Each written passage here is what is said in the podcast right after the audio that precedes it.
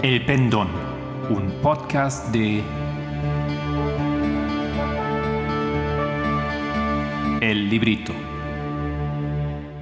Buenos días, mi nombre es Marco Barrios y hoy es lunes, el primero de junio, el final de la cuarentena para la mayoría de nosotros.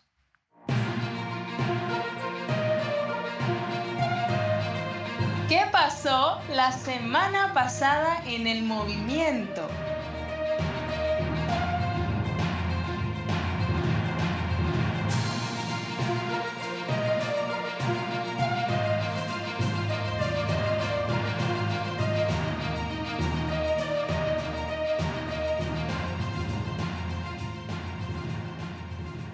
Los estudios de la semana.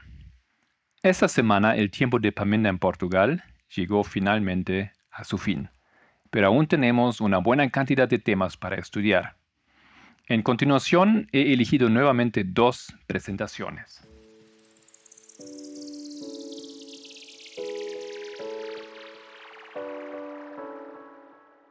Clase número 130. Proteger a las minorías. Estamos viendo tres historias donde Cristo podría haber regresado a la tierra. En los 1860, los 1890 o en el siglo XXI. En la década de 1860, la gran prueba fue la esclavitud. En nuestra época, la gran prueba es la igualdad, nacionalismo, sexismo y homofobia. En la década de 1890 la gran prueba no era el sábado o el domingo. Esto distorsionó nuestra comprensión de lo que realmente estaba sucediendo entonces. ¿Es un asunto de iglesia-estado? No, no lo es. Es un tema que va a la base misma de la existencia humana. Se trata de los derechos inalienables del ser humano. Quiero leer una parte de la Declaración de la Independencia de Norteamérica. Sostenemos como evidentes estas verdades, que todos los hombres son creados iguales, que son dotados por su Creador de ciertos derechos inalienables, que entre estos están la vida, la libertad y la búsqueda de la felicidad.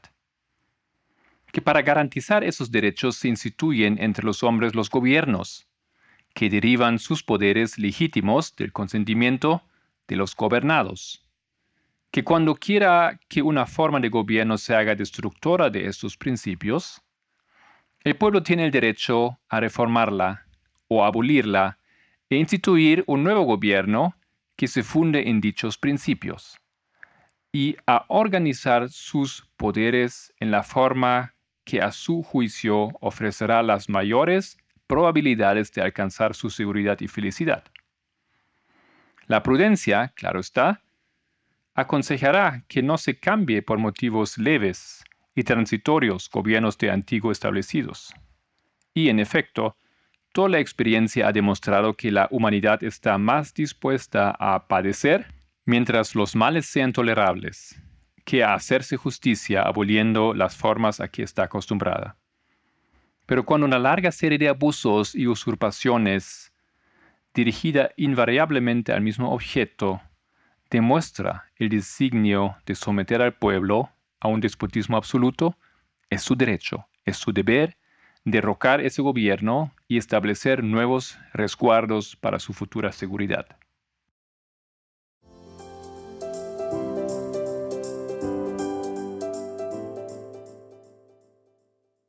Derechos no alienables o inalienables.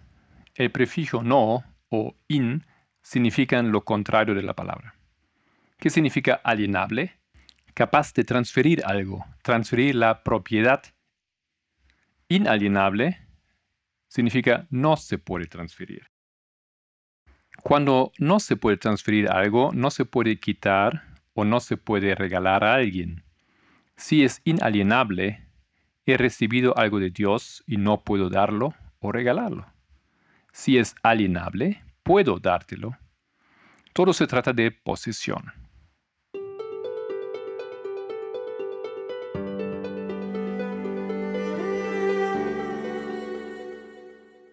La Declaración de Independencia decía, Todos los hombres son creados iguales, que son dotados por su creador de ciertos derechos inalienables, que entre esos están la vida, la libertad y la búsqueda de la felicidad.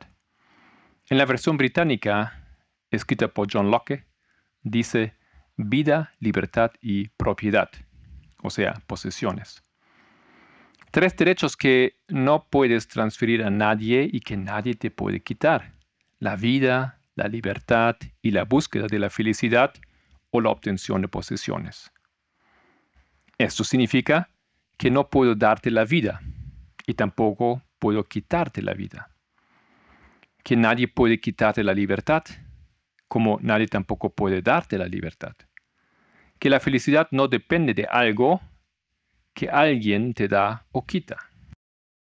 Sigue diciendo la declaración que para garantizar esos derechos se instituyen entre los hombres los gobiernos, que derivan sus poderes legítimos del consentimiento de los gobernados. El gobierno solo existe, solo tiene poder, porque el pueblo consiente en darle poder. Abraham Lincoln dijo, gobierno del pueblo, por el pueblo, para el pueblo. Esto es lo que dice la declaración es para asegurar los derechos inalienables, vida, libertad, posesiones, lo que te hace feliz. Los gobiernos son creados, establecidos, instituidos entre los hombres. Tienen un poder justo y recto a partir del consentimiento del pueblo. Dice la declaración, siempre que cualquier forma de gobierno se convierta en destructiva de sus fines, el pueblo tiene el derecho de alterarla o abolirla, instituir un gobierno nuevo. Si el gobierno no asegura los derechos inalienables del pueblo, entonces el pueblo tiene derecho a cambiar el gobierno o deshacerse de él y poner en su lugar un nuevo gobierno y reorganizarlo de manera que realmente haga la voluntad del pueblo y produzca seguridad y felicidad. La seguridad y la felicidad son los derechos inalienables del pueblo. ¿Qué son la vida y la libertad? La seguridad. Es su derecho inalienable de estar seguro. No solo no ser esclavo o no ser asesinado, sino que la gente necesita estar segura. En la década de los 1890, el gobierno quiere destruir los derechos inalienables de todos. Estamos hablando de los Estados Unidos. No se trata solo de los derechos de las minorías, no se trata de proteger a las minorías. Cada persona tiene que tener vida, libertad y felicidad. Uno no puede ocupar a Hitler. Tiene que ocupar al pueblo alemán porque lo ha puesto en el poder. Antes de que Hitler se convirtiera en el gobierno, solo tenía ideas locas. Deberías darle el mismo derecho que a todos los demás, vida, libertad, felicidad. Solo se puede castigar a alguien cuando está haciendo daño a otras personas. No puedes castigar a alguien meramente por tener ideas peligrosas. Tienes que proteger el derecho humano individual. Puedes hacer todo lo que quieras, a menos que estés haciendo daño a alguien. Era el deber del derecho del pueblo abolir a Hitler del gobierno.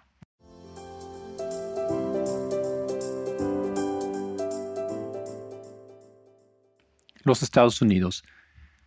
Los Estados Unidos creen que es una nación cristiana. El asesinato va en contra de la ley de Dios. Eso dicen los cristianos. ¿Cómo se puede aceptar un gobierno que permite que millones de bebés sean asesinados a través del aborto? Saben que Dios está enojado con esa nación porque permite que el aborto ocurra. Así que se preocupan por su propia prosperidad. ¿Crees que Dios maldeciría a tu familia si abortaras? ¿Cómo sería enfrentarse a los Hitlers de hoy en día? Cada individuo debe evitar que otro Hitler se levante. Demasiada gente pensó que Trump era un loco hasta que fue demasiado tarde y no lo sacaron más. Brexit. Brexit ocurrió porque la gente dijo que la Unión Europea era una organización egoísta que robó el dinero del Reino Unido. Pero todo esto era una mentira y los británicos se creyeron esa mentira. La realidad es que en los últimos cuatro años el Reino Unido pagó más dinero por el proceso del Brexit de lo que nunca pagó en los últimos 30 años a la Unión Europea. Así que se trata de que la gente presente los argumentos adecuados. Y finalmente Israel. El antiguo Israel tenía un problema que todos los humanos tienen. Quieren que alguien más limpie su desastre por ellos. En lugar de defenderse a sí mismos, querían un rey que hiciera el trabajo por ellos. La gente se siente atraída por los dictadores. La mayoría de la gente es demasiado perezosa para levantarse y luchar o defender sus derechos. Quieren que alguien más lo haga. Por eso Hitler llegó a ser tan atractivo. En un periodo de tiempo en el que el racismo nacional está aumentando, Tengamos el coraje de levantarnos y advertir a la gente antes de que sea demasiado tarde. Estamos demasiado cómodos en nuestras vidas privadas y queremos que otros resuelvan los problemas.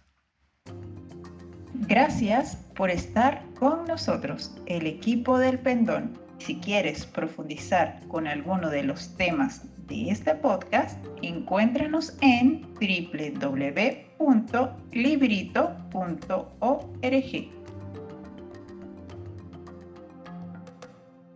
La clase 132 se llama Revisión del Trimestre. Tal vez va a ser el resumen más largo hasta ahora, pero estoy seguro que vale la pena.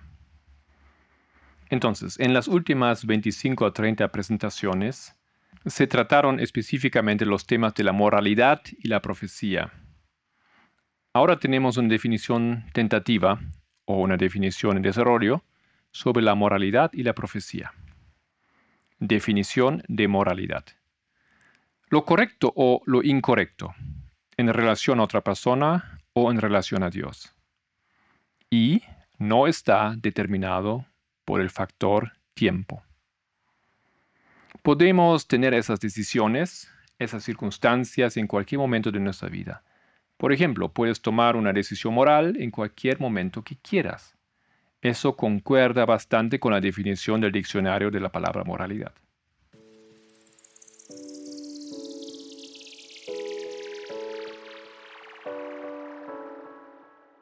Definición de profecía. Cuando pensamos en la profecía en el movimiento, la cita clásica de espíritu de profecía a la que iríamos es la siguiente. Está en el tomo 17 de la colección Manuscript Releases, lo que sería manuscritos liberados, página 1, párrafo 7. Hay quienes ahora viven que al estudiar las profecías de Daniel y Juan, recibieron gran luz de Dios al pasar sobre el terreno donde las profecías especiales estaban en proceso de cumplimiento en su orden. Llevaron el mensaje del tiempo a la gente. La verdad brillaba claramente como el sol al mediodía. Los eventos históricos que mostraban el cumplimiento directo de las profecías se presentaban ante el pueblo, y la profecía se veía como una delineación figurativa de los eventos que conducían al final de la historia de esa tierra. Las escenas relacionadas con el trabajo del hombre del pecado son las últimas características reveladas en la historia de esa tierra. La gente ahora tiene un mensaje especial para dar al mundo, el mensaje del tercer ángel. La profecía es un delineamiento figurativo o simbólico de eventos históricos. Entonces, profecía equivale a eventos históricos. ¿Y dónde se encuentran? En los libros de historia. Por ejemplo, 1939, Hitler, Churchill, la Segunda Guerra Mundial. Esto es un evento histórico que está claramente establecido y es fácil de ver. Tenemos la fecha, el evento y la gente. ¿Dónde más vemos estos eventos históricos? En la Biblia, pero simbólica o figurativamente. Nuestro trabajo como estudiantes de la profecía u observadores de la profecía es, hay una profecía, un evento histórico, sucediendo. Como historiadores o estudiantes de la profecía observamos este evento histórico. Como hay miles de eventos sucediendo, observamos solo los eventos especiales. Debido a nuestra debilidad no somos capaces de rastrear todos los miles de eventos y algunos de ellos ni siquiera los notaríamos. Cuanto menos inteligentes somos, menos eventos podemos rastrear. Cuanto más experimentados somos, más eventos podemos ver. Los menos experimentados de nosotros deberían conocer al menos los cinco eventos, o como también decimos, los cinco hitos en el camino o en la línea. Cuando empiezas a ser inteligente, los cinco rápidamente crecen a siete. Tenemos siete truenos, siete reinos, siete cabezas, etc. Cinco más siete ya son trece eventos históricos. Entonces comienza a ser un poco más difícil.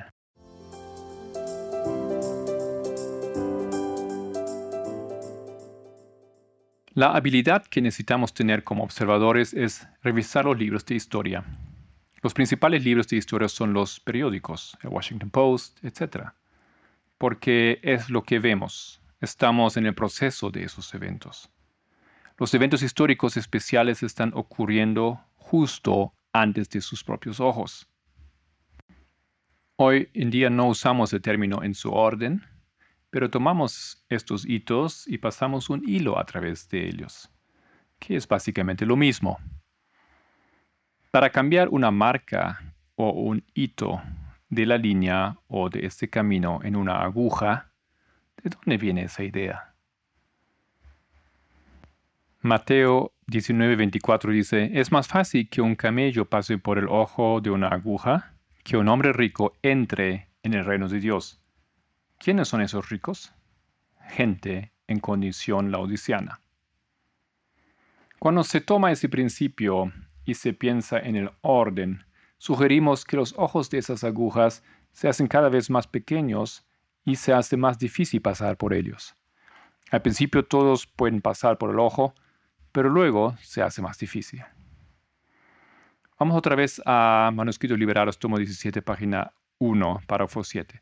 Somos observadores de la profecía, o sea, historiadores. Pero de repente recibimos este choque porque en lugar de ser observadores como pensábamos, somos nosotros los que estamos siendo observados. Somos los jugadores, somos la paz de la profecía y no observadores de ella. Esas profecías especiales, eventos históricos, son la moralidad. Una profecía o un evento histórico es un tema moral relacionado con el tiempo y por lo tanto lo convierte en una prueba. Este evento histórico tiene una fecha, como por ejemplo 1939, 1945, etc. Y todo lo que necesitas hacer es encontrar la fecha de este evento especial y entonces te das cuenta que este evento histórico no es nada más que la moralidad.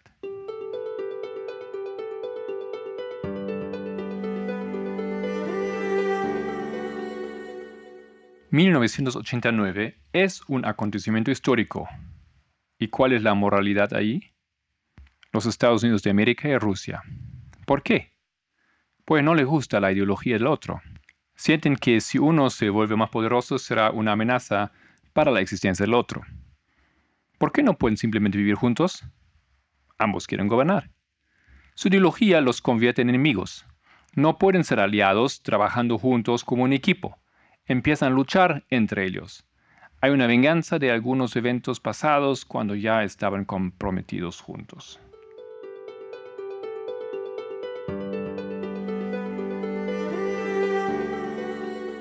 2001 también es una venganza.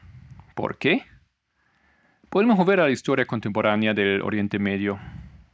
Mucho de eso sucedió en Egipto, cuando la hermandad musulmana quiso occidentalizar los gobiernos o hacerlos más seculares. Los musulmanes conservadores vieron esto como una amenaza a la existencia de su religión. Querían evitar la modernización u occidentalización de su cultura.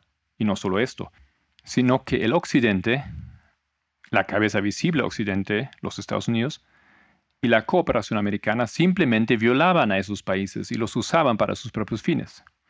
Esas personas, estamos hablando de los adherentes del Islam, querían proteger su cultura, su religión y su dinero. Vieron esto como una invasión, por lo tanto querían resistir. No fueron capaces de resistir políticamente porque la maquinaria política americana es demasiado abrumadora, demasiado poderosa. Así que la única opción que vieron fue la guerra de guerrilla. Lo que es la guerrilla para una persona es el terrorismo para otra. Los terroristas traen el terror. No son un ejército convencional, son como una milicia. Guerra de guerrillas es una buena palabra para terrorismo. Puedes llevar esta situación al nivel local, pero ¿por qué eligió el Islam la fecha del 9-11 para atacar a los Estados Unidos? Ellos escogieron esa fecha porque conectaron el segundo yihad con ella.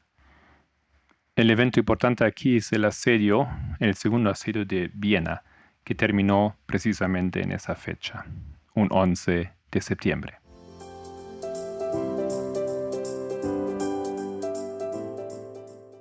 ¿Y qué de 2016? 1989 es la lucha por la supremacía mundial entre dos países. 2001 es una venganza y no solo eso, sino destruir a tu enemigo que intenta matarte. Y 2016 es la venganza contra Barack Obama. Podemos ver a la mayoría moral. No son la mayoría y no son morales. Esto es un oxímoron. Pone la realidad al revés y es una completa mentira. Esa gente tiene una agenda a ser una nación cristiana.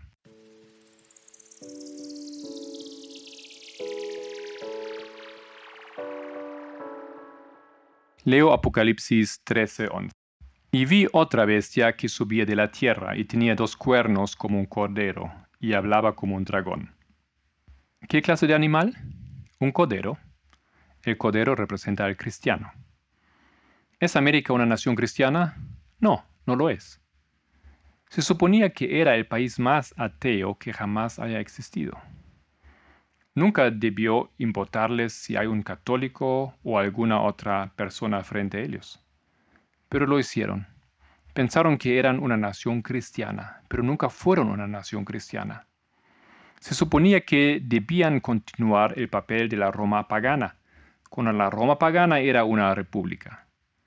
Mientras seas un ciudadano, tus derechos están protegidos. Véase Pablo. Pablo podía sacar su pasaporte judío o romano. Tenía dos nacionalidades, era hijo de un fariseo o un ciudadano romano. Roma protegería sus derechos. América una república. Una América pagana, como la Roma pagana, hubiese sido la seguridad del pueblo de Dios. Esto era lo que Eddie Jones entendía. El asunto de la década de los 1890 no tenía nada que ver con la Iglesia y el Estado, y nada que ver con la ley dominical. Se trataba del propósito de Apocalipsis 13:11. Se trataba de los Estados Unidos y qué tipo de país o gobierno debería ser.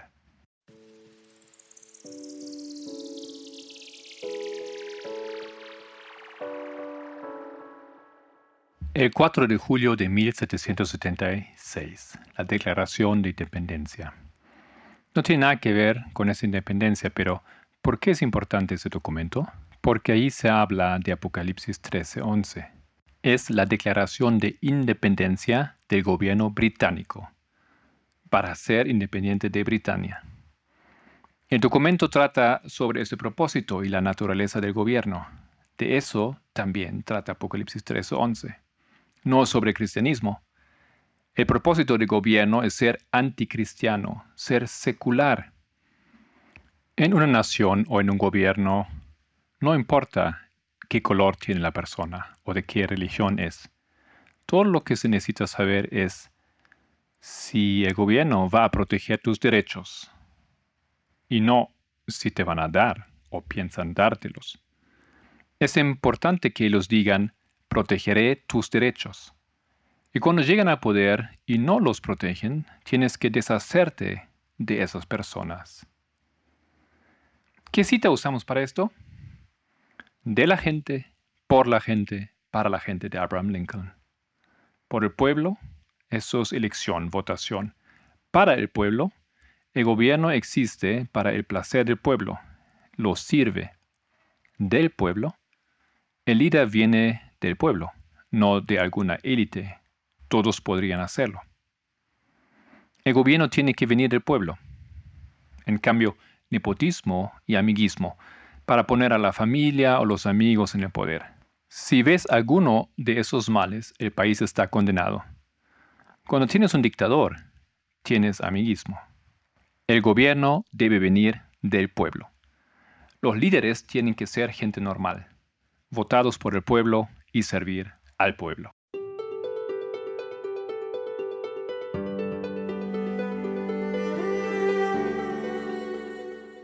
...2016... Donald Trump no era el gobierno. Pero el problema acontece cuando él se convierte en el gobierno. Se convirtió en el gobierno legítimamente. Él era del pueblo, fue votado por el pueblo y sirvió al pueblo. Ahora tenemos que ver la situación actual, cuando él es el gobierno. Puede que esté sirviendo a la extrema derecha, pero no está siguiendo el consejo de Lincoln. No está siguiendo las reglas de la Declaración de Independencia no está siguiendo Apocalipsis 13:11. Lo que sea que haya prometido, definitivamente no lo está haciendo. Trump está rompiendo esos principios. Él utiliza el nepotismo y el amiguismo.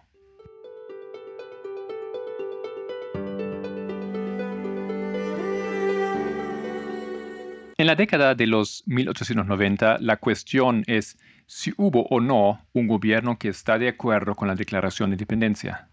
Esta fue una declaración que el gobierno de los Estados Unidos o de hecho cualquier gobierno debería tener. Un gobierno debería existir para servir al pueblo y no el pueblo debería existir para servir al gobierno.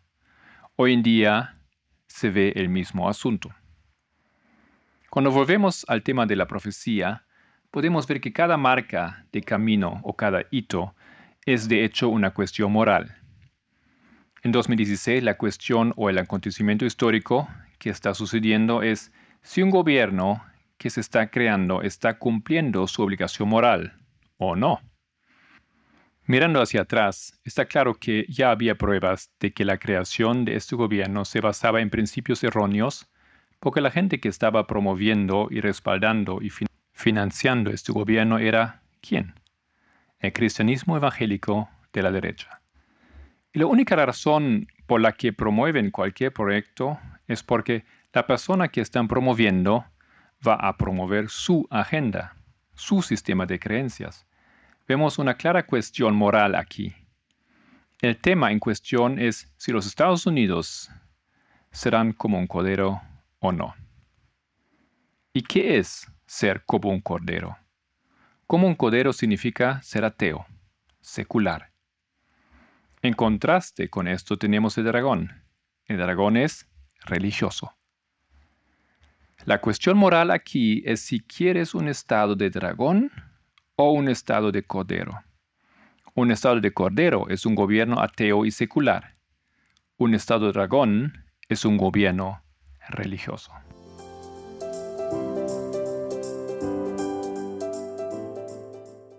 Y ahora algunas noticias del movimiento. Hemos tenido en esta semana también, nuevamente, claro, el programa de la semana de estudios.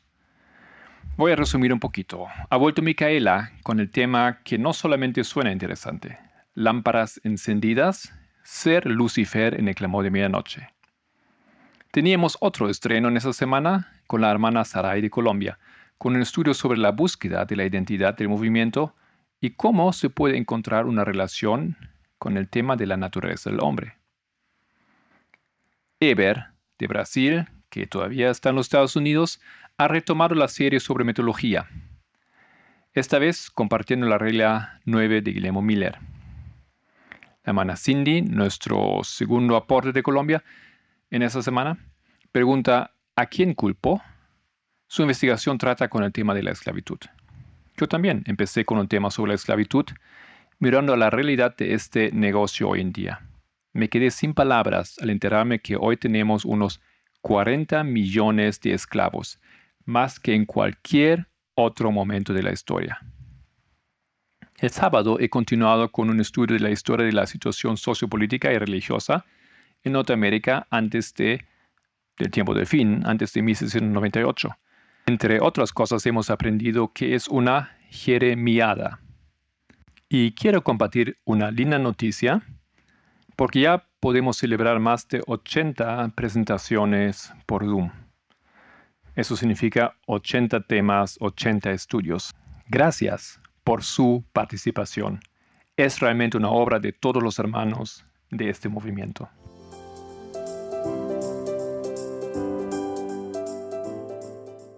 Otras noticias son, tenemos algo realmente nuevo para ustedes.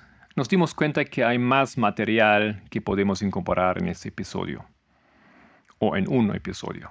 Por lo tanto, hemos empezado a grabar audios con diferentes artículos y estudios para crear una librería de lo que llamamos audiolibros. Lo van a poder bajar y colocarlo en su teléfono o donde quieran para escucharlo como si fuese un artículo o un libro leído.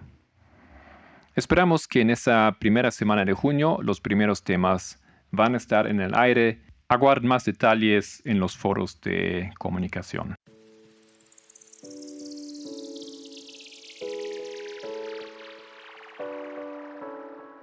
Finalizando mi sección, tenía la idea de incorporar más un elemento he pensado que sería una buena idea de que compartimos un poquito la obra o nos enteremos un poquito de la obra de otros de otros hermanos en este movimiento, más específicamente de las hermanas de ese movimiento.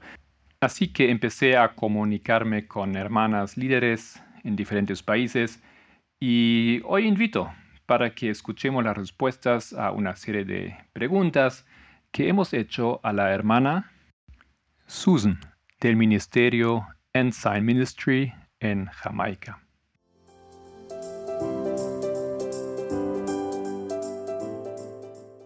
Mi primera pregunta para poder conocerla un poquito mejor aquí en Latinoamérica sería, ¿cómo pronuncia su nombre y de dónde es usted?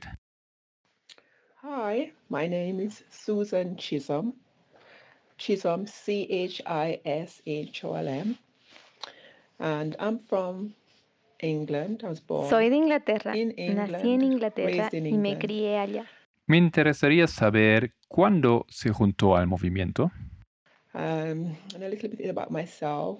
I'm a Y un poco sobre mi persona. social worker. in Soy formado en trabajo social, protección de niños. um, decided to go and live in Jamaica in 2004. Yo decidí 14, I mudarme y vivir en Jamaica en And, 2004, um, It mejor dicho, en 2014. 2015 Fue en that I 2015 met, que yo me junté con el movimiento en Jamaica.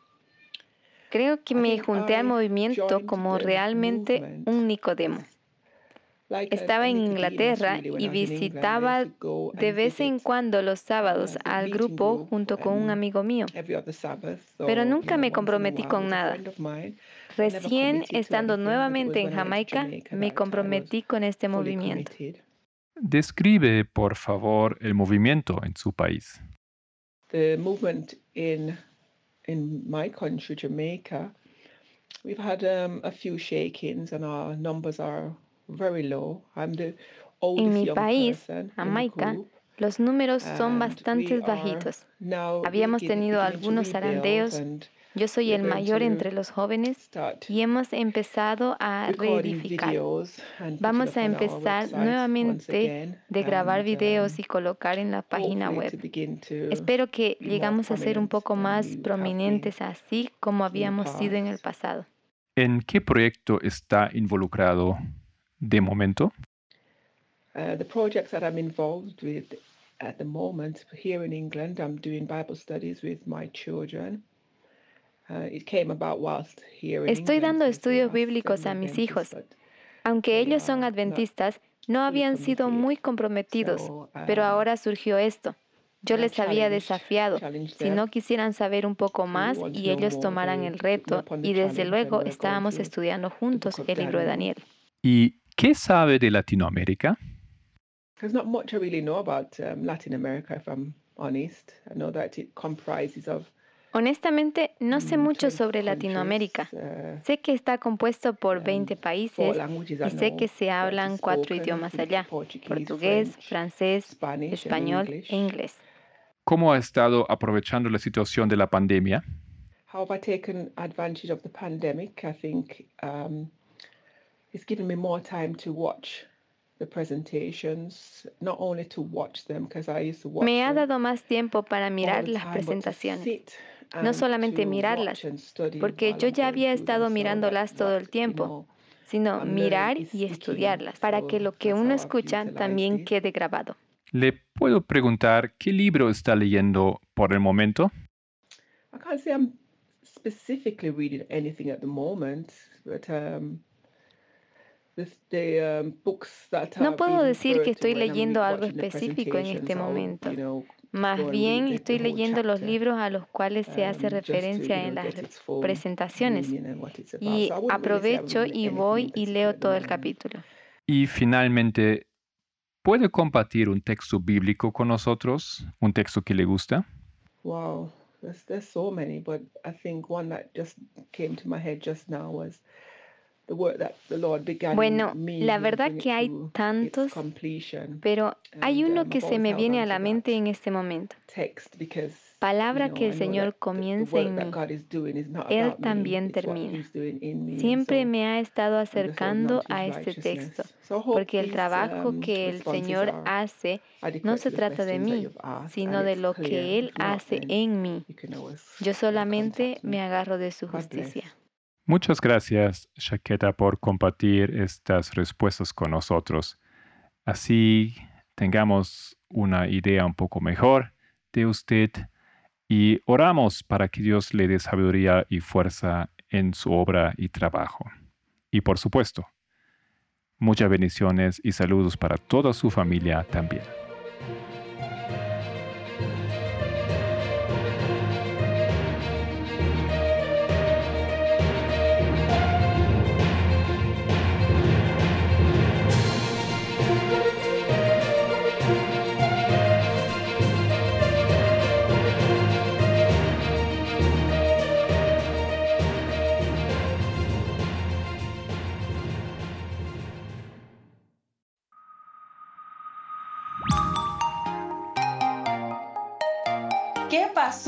La semana pasada en el mundo?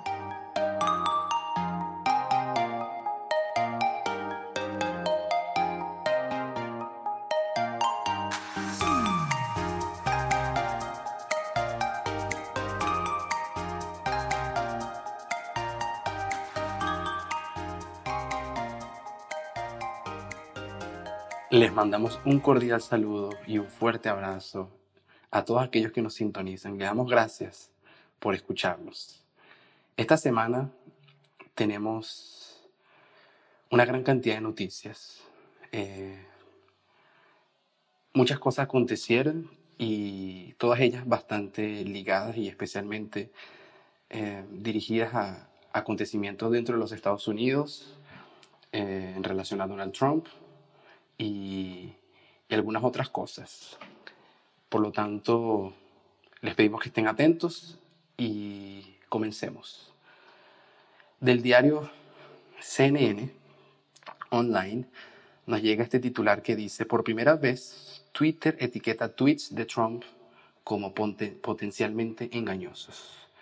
Por primera vez, Twitter calificó algunos tweets de Donald Trump como potencialmente engañosos, una decisión que llevó al presidente a acusar a la plataforma de redes sociales de intromisión electoral.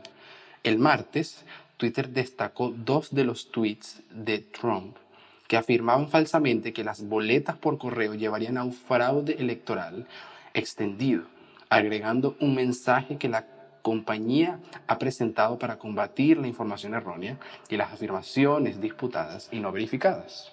Y lo que escribió Twitter fue esto, obtenga los datos sobre las boletas por correo. Lea el mensaje debajo de cada tweet.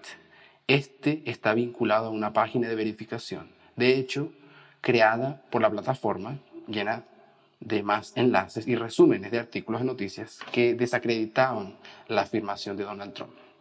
Trump afirma que Twitter está interfiriendo de alguna manera con los resultados electorales que de aquí a poco, en noviembre, eh, deberían efectuarse. Pero al mismo tiempo, Twitter acusa a Donald Trump o advierte a los usuarios de que hay posible información errónea y falsa eh, en algunos de los tweets de Donald Trump. En, otras noticias, Trump firma después una orden para regular las redes sociales, luego de que Twitter calificara de sin fundamentos dos de los tweets.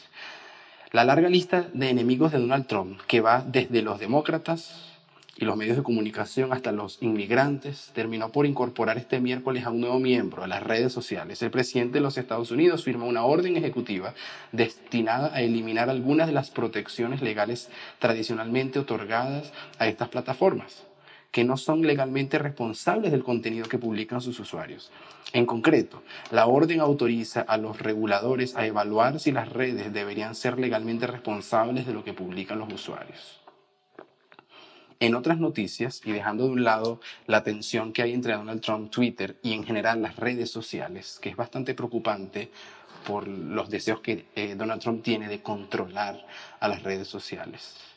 Eh, otro acontecimiento importante de la semana, y es sobre el coronavirus, ya supera, eh, Estados Unidos supera los 100.000 muertos, pero reable el país y continúa registrando eh, cifras, récords de muertes. El inicio extraoficial del verano en los Estados Unidos ha hecho saltar algunas alarmas.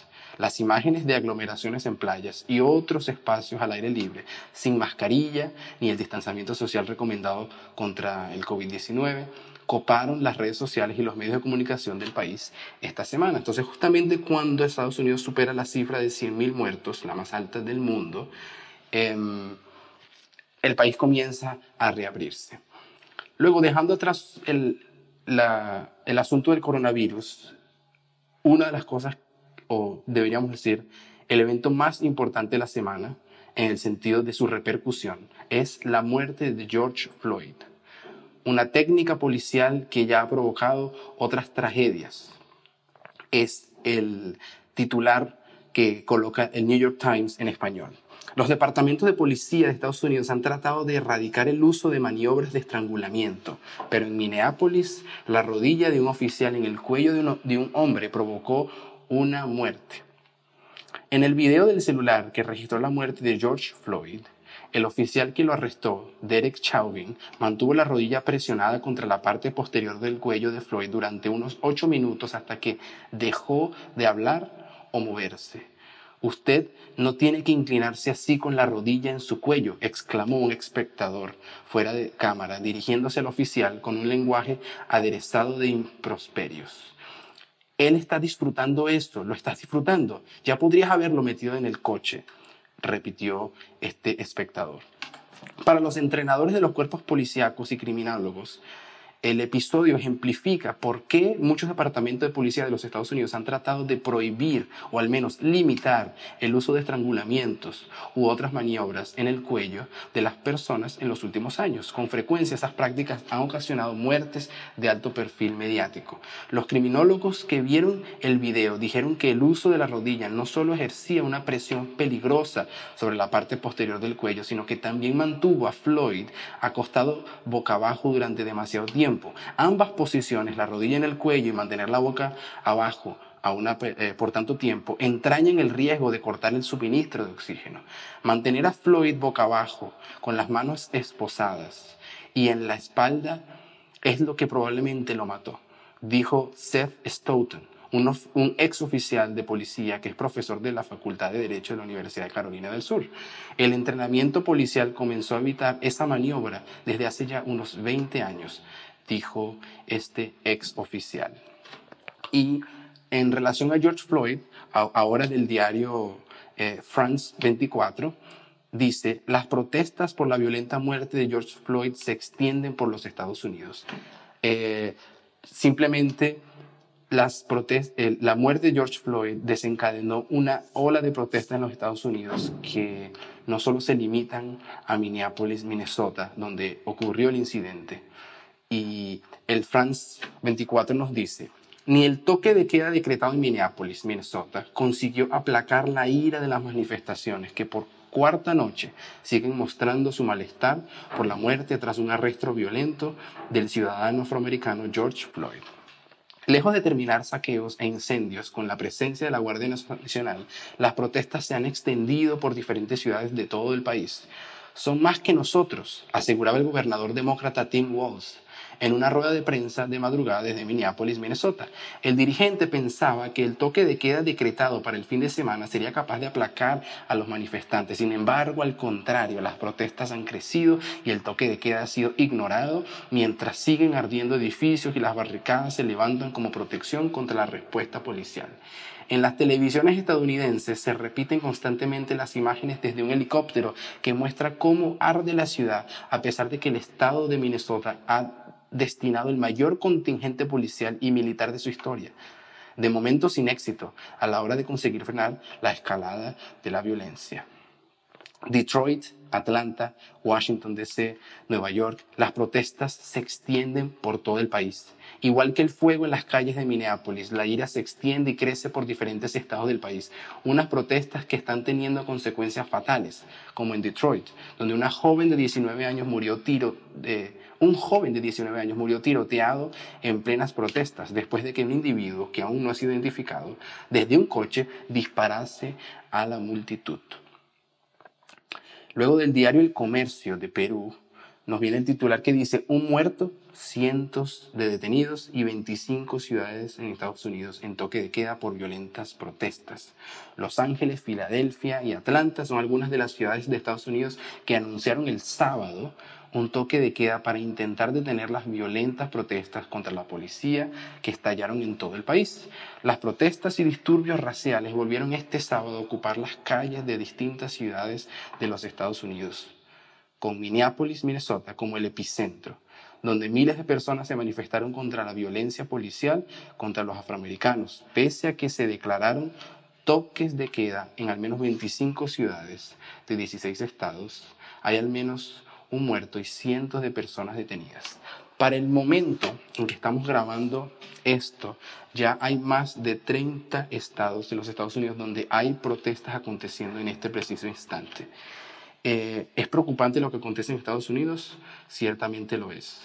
Eh, hay razones de cierta parte de las protestas de las personas por el abuso policial y desmedido contra las minorías negras especialmente, es cierto, pero es bastante preocupante eh, la tensión que viene creciendo en los Estados Unidos, el clima político en el que el país ya se encuentra en medio de una epidemia, con a menos de seis meses para las próximas elecciones de la época eh, más polarizada de los Estados Unidos, por lo menos en los últimos 20 años. Eh, simplemente nos queda esperar, ver cuál será el desenlace de las cosas y recordemos siempre orar y mantenernos atentos a todas las noticias. Les agradecemos por acompañarnos, que Dios les bendiga, les mandamos un fuerte abrazo y un saludo.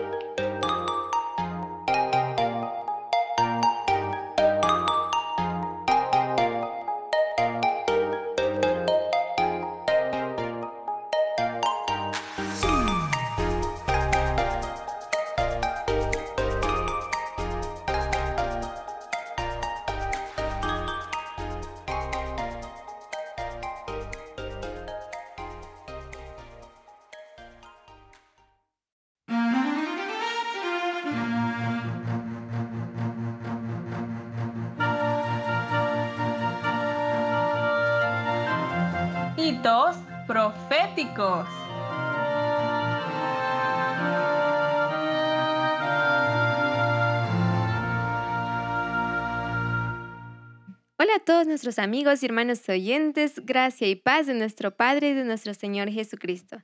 Sean bienvenidos una vez más a nuestro segmento de hitos proféticos. En nuestro programa de hoy hablaremos de la cadena de eventos que lideran a 1989. Pero primero quiero que miremos a detalle estos eventos y veremos la relación que existen entre ellos.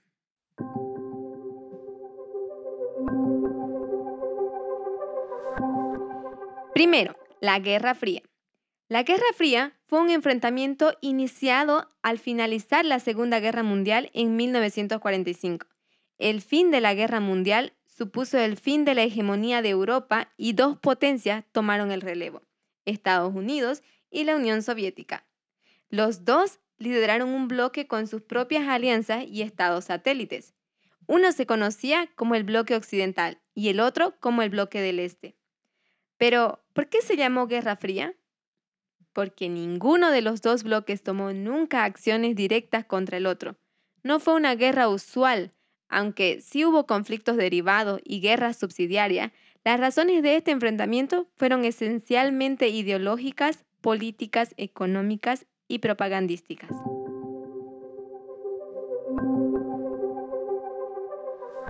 Tras la derrota de Alemania en la Segunda Guerra Mundial, las potencias aliadas ocuparon militarmente el país y lo dividieron en cuatro zonas. El este pasó a ser controlado por la Unión Soviética y el oeste por los Estados Unidos, el Reino Unido y Francia. La capital alemana, a su vez, también se dividía en cuatro sectores.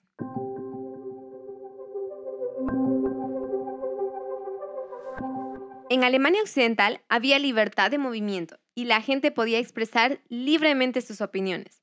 Mientras tanto, en Alemania Oriental habían reglas más estrictas sobre cómo debía comportarse las personas y una política secreta, la Stasi.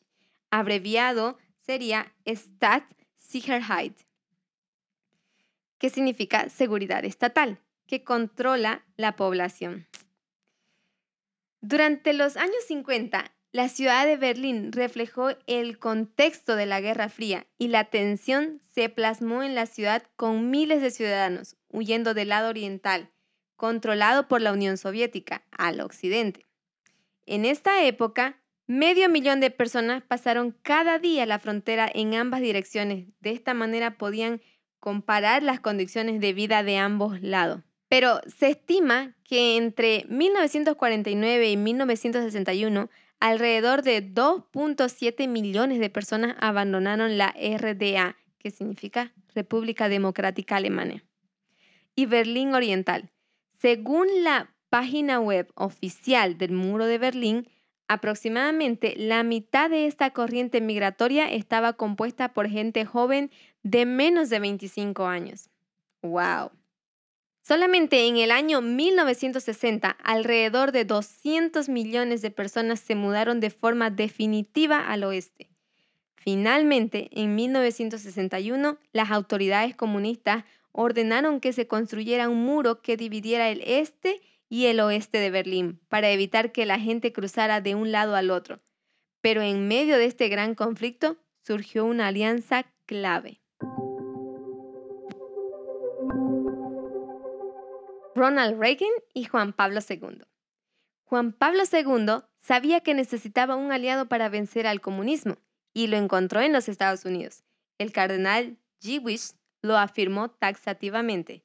Ronald Reagan y Juan Pablo II trabajaron juntos, analizaban la escena internacional de manera muy similar. Tras el atentado a Juan Pablo II y la nueva comprensión de los secretos de Fátima, el Papa buscó en Ronald Reagan como aliado para acabar con el comunismo. Reagan, hijo de un trabajador católico irlandés, no era católico, pero se sentía unido al líder polaco por dos razones por lo menos. La primera, también había sido víctima de un atentado. Segunda, entendía que la Unión Soviética, es decir, la URSS, era la bestia de la profecía bíblica. La tercera, creía que el comunismo era un sistema malo. En un artículo de contralínea.com dice lo siguiente. Cuando todo parecía indicar que la invasión de las tropas del Pacto de Varsovia podían invadir Polonia y destruir por las fuerzas al Solidarność y los demás movimientos opositores, William Clark, otro asesor de la seguridad nacional del presidente Reagan, en 1982 y 1983 reveló a la revista Newsmax en una entrevista titulada La última batalla del Papa en los últimos tiempos, que estando en su administración, Reagan estaba dispuesto a recomendar el uso de la fuerza si era necesario para detener una invasión. Y agrega dos conceptos importantes. La alianza Wojtyla y Reagan se formó en junio de 1982 entre dos hombres que entendían la naturaleza perversa del comunismo y sabían cómo combatirlo. Fue un pacto que una vez puso a Estados Unidos al borde de una guerra con la Unión Soviética. y se inició en una reunión privada en el Vaticano entre el presidente Reagan y el Papa Juan Pablo II. Los dos hombres estuvieron solos durante 50 minutos y el tema de la discusión fue Polonia y la denominación soviética sobre Europa del Este. Y luego el Papa y el presidente compartieron la opinión de que cada uno había recibido una misión espiritual, un papel especial en el plan divino de esta vida. Los dos hombres compartían la creencia de que el comunismo ateo había vivido una mentira que cuando se conoció del todo, en última instancia debió ser desestimada. Recordó también que ejerció represalias económicas importantes al retirar a Polonia el estatus comercial preferente de nación más favorecida, que para dicho país representó la anulación de ventas por 6 mil millones de dólares anuales a los Estados Unidos. Entre los objetivos coyunturales en cada momento y país, para con un solo objetivo estratégico, era mantener a Europa Occidental fuera de la influencia de gobiernos comunistas, conforme a los acuerdos de distribución de esferas de influencia de posguerra por parte de las superpotencias vencedoras. Estados Unidos, en cuyo interior se produce el eje estratégico Wojtyla y Reagan, y la Unión Soviética. Pero también la revista Times tituló esta unión la Alianza Santa, en el artículo histórico elaborado por Carl Weinstein, más detalles se pueden apreciar en su libro con Marco Politi, Su Santidad, la biografía de Juan Pablo II.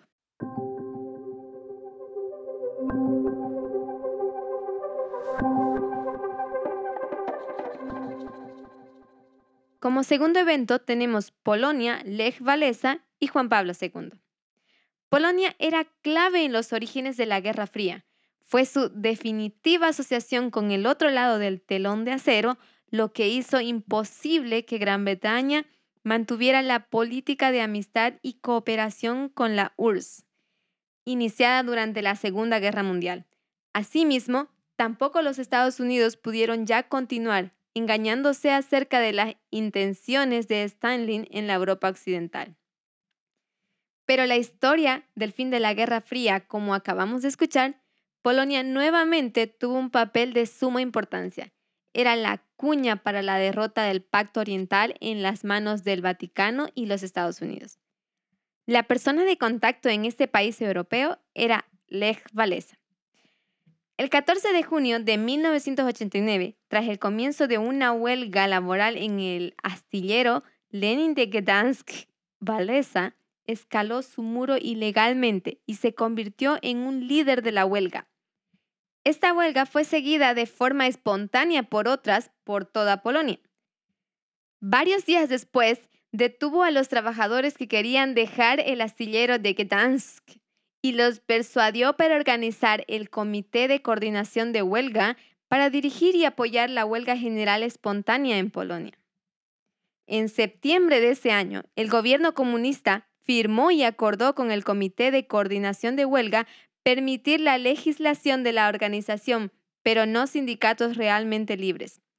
El Comité de Coordinación de Huelga se legalizó como el Comité de Coordinación Nacional del Sindicato Libre de Solidaridad y Valesa fue elegido presidente de ese comité. Tras un encarcelado durante 11 meses en el sureste de Polonia, en 1983 solicitó volver al astillero de Gdansk a su antiguo puesto de electricista. Mientras fue tratado formalmente como un simple empleado, estuvo prácticamente bajo arresto domiciliario hasta 1987. También en 1983 recibió el Premio Nobel de la Paz, que podemos ver como un apoyo internacional a su persona, dificultando así la lucha de los comunistas contra él. No pudo recoger el premio por sí mismo, por miedo a que el gobierno no le dejase volver su mujer, Danuta Valesa, en la revista Times se cubre la historia de la Alianza Santa por Carl Bernstein. Según fuentes de inteligencia de Estados Unidos, el Papa ya había aconsejado a Valesa a través de los canales de la Iglesia para mantener su movimiento operando en la clandestinidad y pasar la palabra a los 10 millones de miembros de solidaridad para no salir a la calle y arriesgarse a provocar la intervención del Pacto de Varsovia o la guerra civil con las fuerzas de seguridad polacas. Debido a que los comunistas habían cortado las líneas telefónicas directas entre Polonia y el Vaticano, Juan Pablo II se comunicó con el cardenal José Klemp en Varsovia por radio. También envió a sus enviados a Polonia para informar sobre la situación. La información del Vaticano fue absolutamente mejor y más rápida que la nuestra en todos los aspectos. Dice Hayek, aunque teníamos excelentes fuentes propias, nuestra información tardaba demasiado en infiltrarse a través de la burocracia de inteligencia.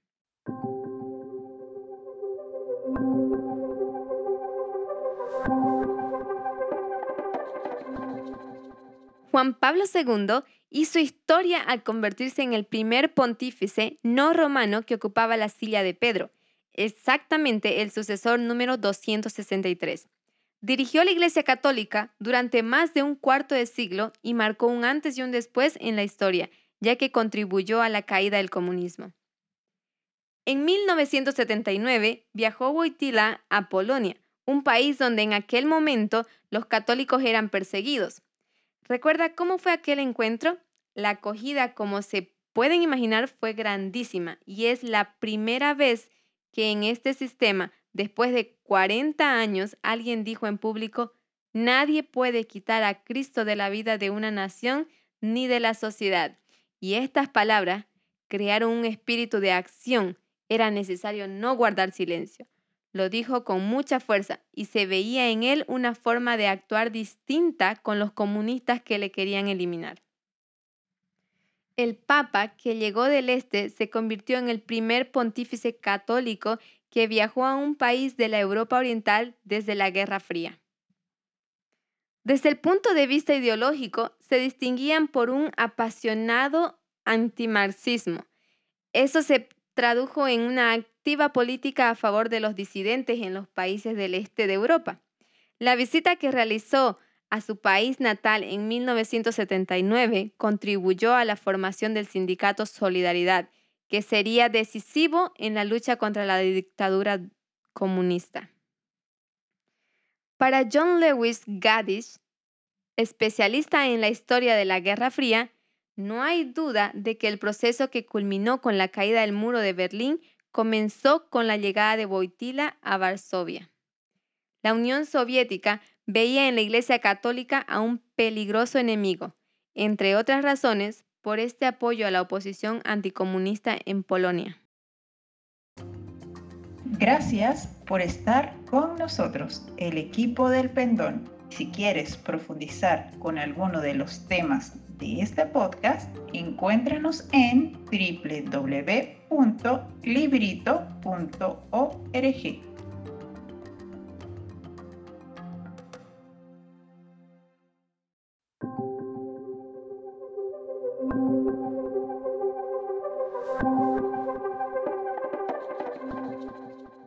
Como tercer evento, tenemos Austria, Hungría y Alemania del Este.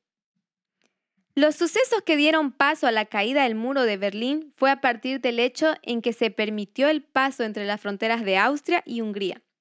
Esto hizo que muchos ciudadanos de Alemania Oriental viajaran a Hungría y desde allí solicitaran asilo político de la Alemania Occidental, lo cual hizo que los comandantes de la Alemania Oriental colocaran restricciones. Pero gracias a las intensas protestas que realizaron los ciudadanos de la Alemania Oriental, se decidió seguir permitiendo el paso hacia Hungría.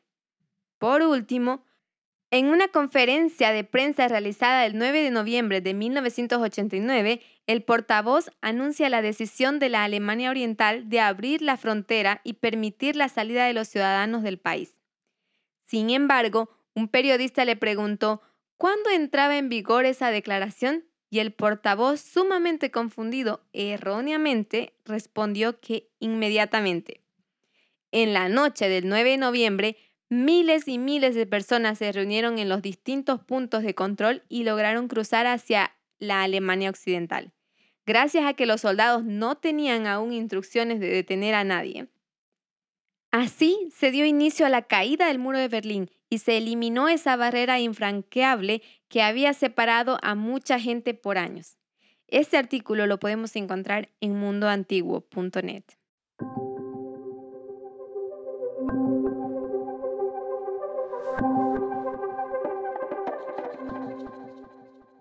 Con un poco más de detalle, veremos los eventos que causaron la caída del muro. La caída del muro vino motivada por la apertura de fronteras entre Austria y Hungría en mayo de 1989, ya que cada vez más alemanes viajaban a Hungría para pedir asilo en las distintas embajadas de la República Federal Alemana. Este hecho motivó enormes manifestaciones en Alexanderplatz, que llevaron a que el 9 de noviembre de 1989, ahí está nuestra fecha que marca el tiempo del fin, el gobierno de Alemania Oriental afirmaba que el paso hacia el oeste estaba permitido. Ese mismo día, miles de personas se agolparon en los puntos de control para cruzar al otro lado y nadie pudo detenerlos, de forma que se produjo un éxodo masivo. Al día siguiente, se abrieron las primeras brechas en el muro y comenzó la cuenta regresiva para el final de sus días. Una vez librados, familias y amigos pudieron volver a verse después de 28 años de separación forzosa.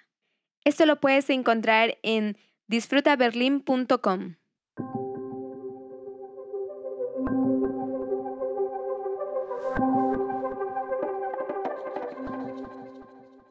Como cuarto evento, tenemos Gorbachev y el fin de la Unión Soviética. Hola, URSS. Mikhail Gorbachev es un abogado y político ruso que fue jefe de Estado de la Unión Soviética de 1988 a 1991. Recibió el Premio Nobel de la Paz en 1990 y actualmente es líder de la Unión Socialdemócratas. Él estuvo en la política a cargo de 1985 a 1990. Pero veamos un poco de su historia. 1985 elegido secretario general del Partido Comunista en 1985. Gorbachev anunció que la economía soviética estaba estancada y que la reorganización era necesaria. Inicialmente, sus reformas fueron llamadas uskoreneji, aceleración, pero después los términos glasnost, liberación, apertura o transparencia, y perestroika, reconstrucción, que se hicieron mucho más populares. En 1986 tuvo un comienzo de las reformas. El plan de reforma llevado al Congreso entre febrero y marzo de 1986 fue aprobado, pero tuvo retrasos para poder ser aplicado por parte de la resistencia del sector más conservador. La élite conservadora puso intencionalmente trabas. La influencia de este sector fue tan grande que en el incidente del accidente nuclear de Chernobyl provocaron desinformación entre el ejército y el gobierno, lo que causó más desastres. Esto logró darle una imagen negativa a Gorbachev intencionalmente, pero inversamente esto también promovió que se pudiera dar un nuevo impulso a las reformas que se veían necesarias después de este desastre. Así que Gorbachev tuvo el apoyo internacional y nacional.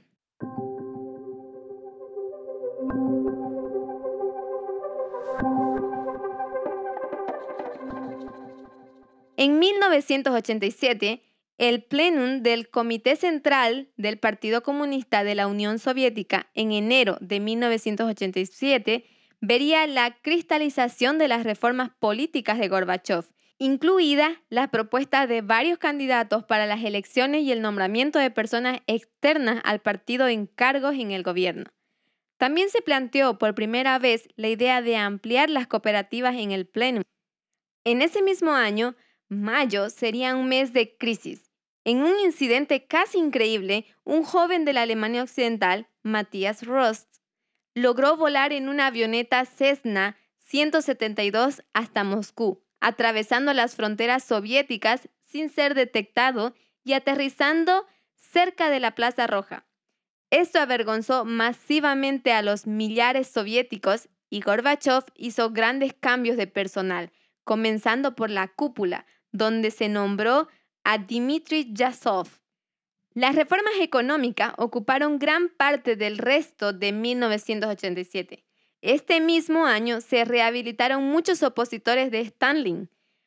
Otra parte de la desestalinización que se había iniciado en 1956, cuando por primera vez se hizo público el testamento de Lenin, de Gorbachev, que dio nuevas libertades individuales a los ciudadanos, como una mayor libertad de expresión y libertad de religión aunque Gorbachev es ateo. Este fue un cambio radical, ya que el control de la palabra y la reprensión de las críticas por parte del gobierno había sido anteriormente una parte central del sistema soviético. Esto fue realizado para buscar apoyo desde el pueblo en la lucha contra el sector conservador, para concluir con éxito las reformas. La prensa se hizo mucho menos controlada y miles de presos políticos y disidentes fueron puestos en libertad. Al mismo tiempo, se abrió a sí mismo y a sus reformas para más críticas en la opinión pública. La ley de cooperativas promulgada en mayo de 1988 fue tal vez la más radical de las reformas económicas durante la primera parte de la era de Gorbachev. Se redujo el control de la maquinaria gubernamental sobre las actividades privadas. Propuso un nuevo ejecutivo en la forma de un sistema presidencial, así como un nuevo elemento legislativo que se denominara el Congreso de los Diputados del Pueblo de la Unión Soviética.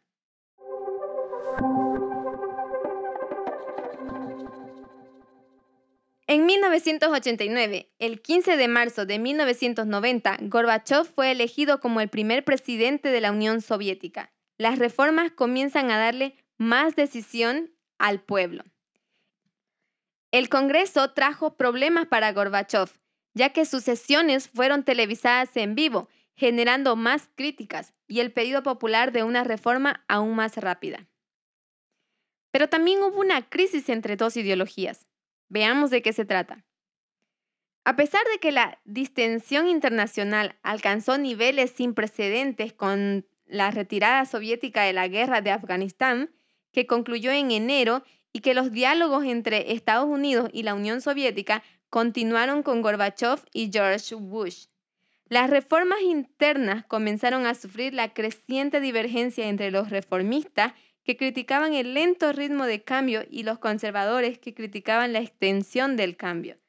Gorbachev afirmó que trataba de encontrar un equilibrio entre ambas ideologías, pero que esto solo generó más críticas hacia él.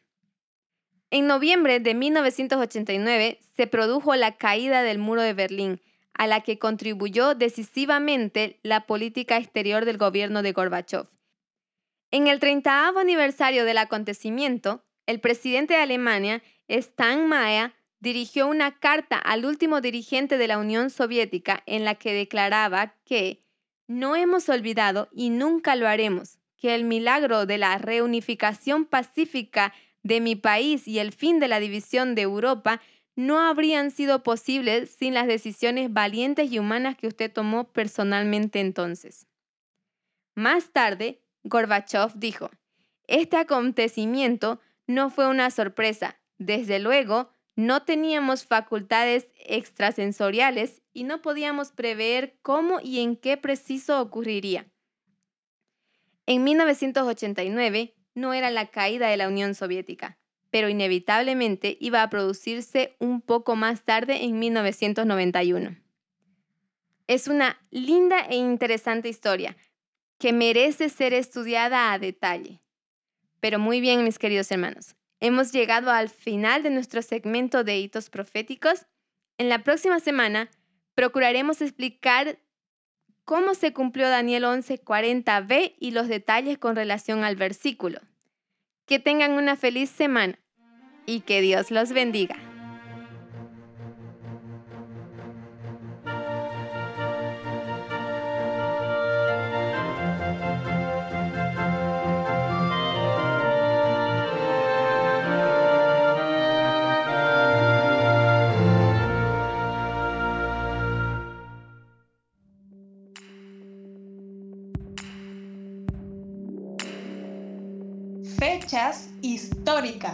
Para recordar.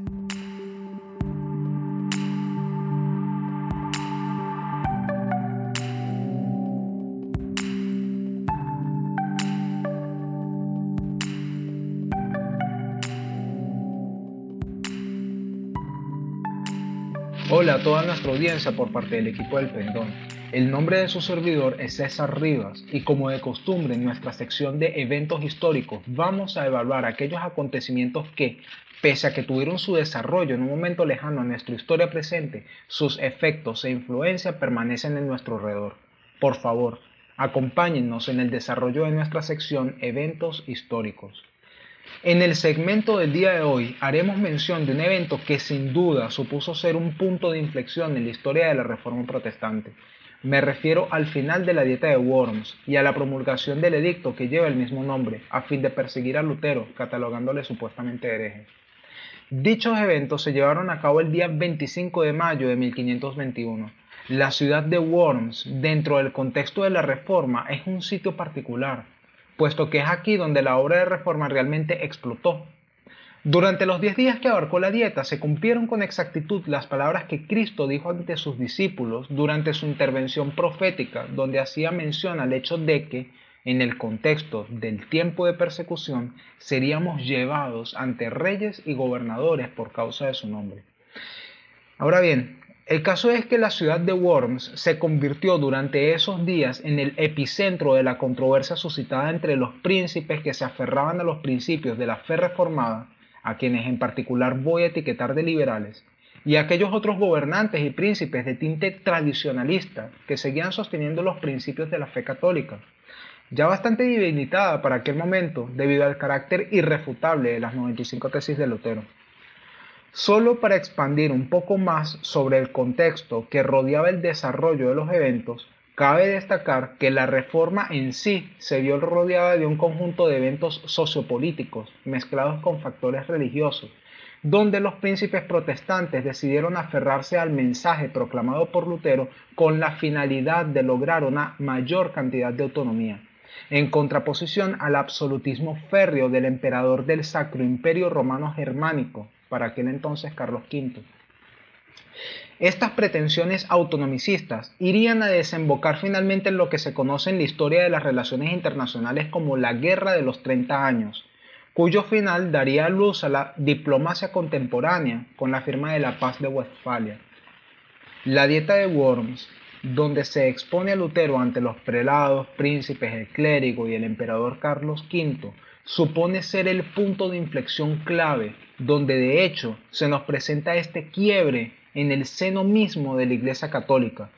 Es en la dieta de Worms donde nace el protestantismo en favor de una fe reformada. Se puede decir que en la dieta de Worms se juntó el pasado con el futuro.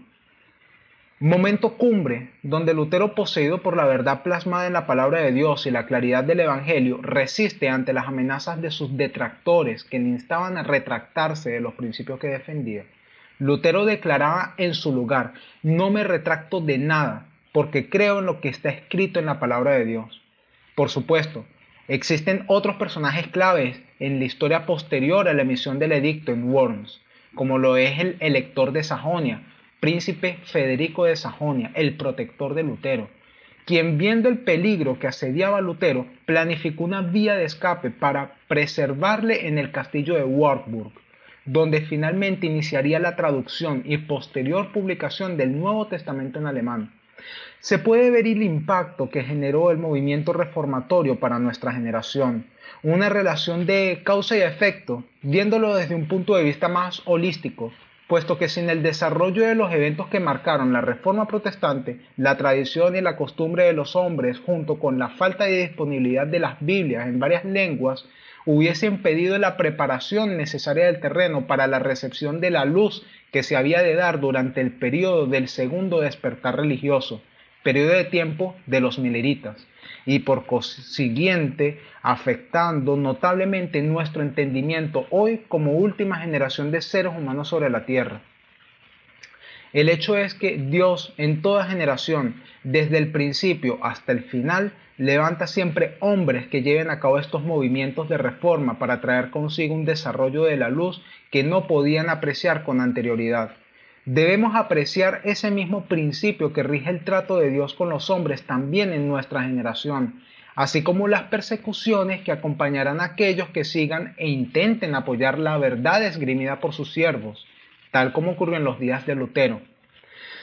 La vida de Lutero en este periodo de tiempo en específico supone ser una parábola que tipifica nuestra historia, evaluando los eventos de la dieta de Worms y el edicto que lleva el mismo nombre, un edicto que por cierto es básicamente un edicto de muerte contra la única luz que podía sacar el Sacro Imperio Romano Germánico del oscurantismo tradicionalista bajo la acusación de la herejía un edicto emitido por parte del regente de un imperio cada vez más hundido en la miseria de las tinieblas por causa del rechazo de la luz. Se puede establecer un paralelo claro en la historia sobre este suceso, ya que nos ilustra la ruina inminente de un notable imperio, en apariencia muy sólido, pero inestable, debido a las fuerzas profundas que permean en el seno de su sociedad. Fuerzas contradictorias de orden político, social y religioso, se pudiese catalogar como liberales y conservadores en primera instancia, una moderna tierra gloriosa que entra cada vez más en la desidia debido a los factores internos que la desequilibran hacia la tiranía absolutista apoyada por el elemento religioso. A la vez, vemos un lucero como el epicentro de la controversia, promoviendo ideas de cambio y secularización de las instituciones, ¿No vemos eso también ejemplificado en el rol que debemos de cumplir en este momento, donde los eventos que conllevan a la segunda venida se están llevando a cabo de forma tan acelerada? Si el reformador hubiera cedido en un solo punto, Satanás y sus ejércitos habrían ganado la victoria. Pero la inquebrantable firmeza de él fue el medio de emancipar a la iglesia y de iniciar una nueva era mucho mejor. La influencia de este solo hombre que se atrevió a pensar y obrar por sí mismo en materia de religión iba a afectar a la iglesia y al mundo, no solo en aquellos días, sino también a todas las generaciones futuras. Su fidelidad y su firmeza fortalecerían la resolución de todos aquellos que a través de todos los tiempos pasarán por una experiencia similar. Bien, Muchas gracias por acompañarnos en nuestra sección. Hasta una próxima oportunidad. Dios les guarde.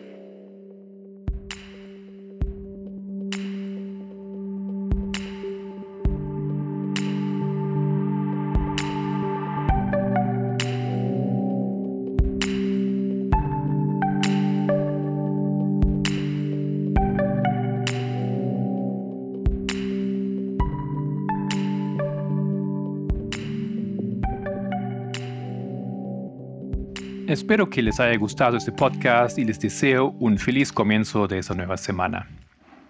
También recuerden participar en la semana de estudios por Zoom. Continuaremos los estudios sobre metodología con Eber y tanto Eduardo Bayone como Matías Izarroalde estarán nuevamente con nosotros. Solange va a presentar el tema La obra de Barack Obama y Yesenia compartirá o continuará el tema ¿Qué es la moralidad? Y finalmente tenemos al hermano Wesley, que va a hablar sobre el espíritu de profecía y la cruz. Me despido cordialmente en el nombre de todo el equipo del Pendón. Que Dios le bendiga y hasta la próxima.